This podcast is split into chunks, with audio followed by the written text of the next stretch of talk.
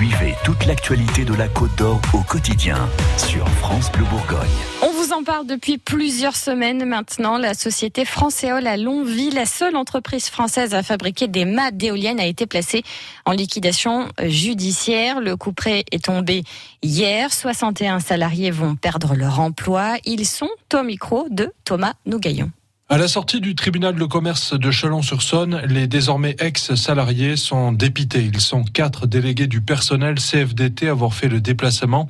Parmi eux, Imad Quadri, un petit sourire au coin des lèvres. Le jeune homme balance entre soulagement et amertume. Un peu des deux parce que quand même c'est une situation pas très facile. Ça fait quelques mois qu'on vit dans l'incertitude et dans le doute. Et là, ça fait deux mois qu'on travaille plus. Donc euh, on a commencé à se détacher un petit peu même si l'issue n'est pas favorable, mais quand même ça fait un soulagement pour les salariés pour tourner la page, pour passer à autre chose. La mort de Francéol, c'est la fin d'une activité industrielle en France, une page qui se tourne et 61 emplois sur le tapis. C'est ça le plus gros problème, c'est qu'il y a 61 personnes qui se trouvent du jour au lendemain sans travail, donc euh, des gens qui sont compétents avec beaucoup d'expérience sans rien.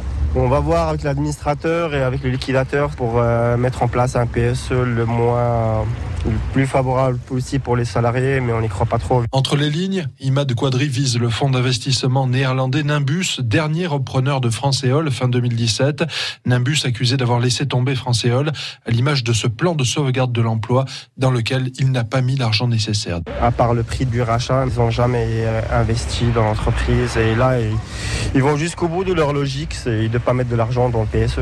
Osman Benyaya, autre délégué du personnel, lui aussi en a gros sur la patate. Il sait bien que les salariés partiront sans rien ou presque au niveau financier. Il n'y aura pas de prime supralégale. Donc euh, ça sera juste euh, une indemnité de licenciement euh, comme la loi le, prévoit et les congés payés, c'est tout.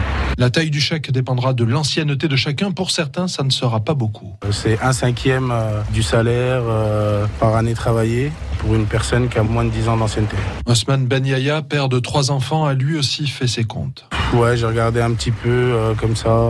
Ça varie vers les, je pense, vers les 4000 euros. Ça fait 8 ans et demi que j'étais à Francéol.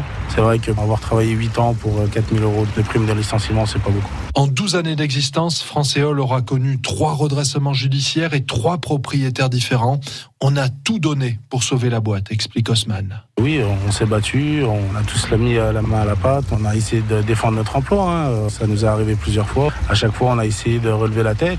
Bah, là, c'est pas passé. Quoi. Et le représentant de Nimbus euh, présent à l'audience hier n'a pas souhaité répondre à nos questions. À suivre sur France Bleu Bourgogne, un chercheur japonais qui a donné des cours d'art à des pigeons. C'est l'info marrante du jour à retenir pour euh, la ressortir tout à l'heure à la machine à café ou ce week-end hein, devant le barbecue.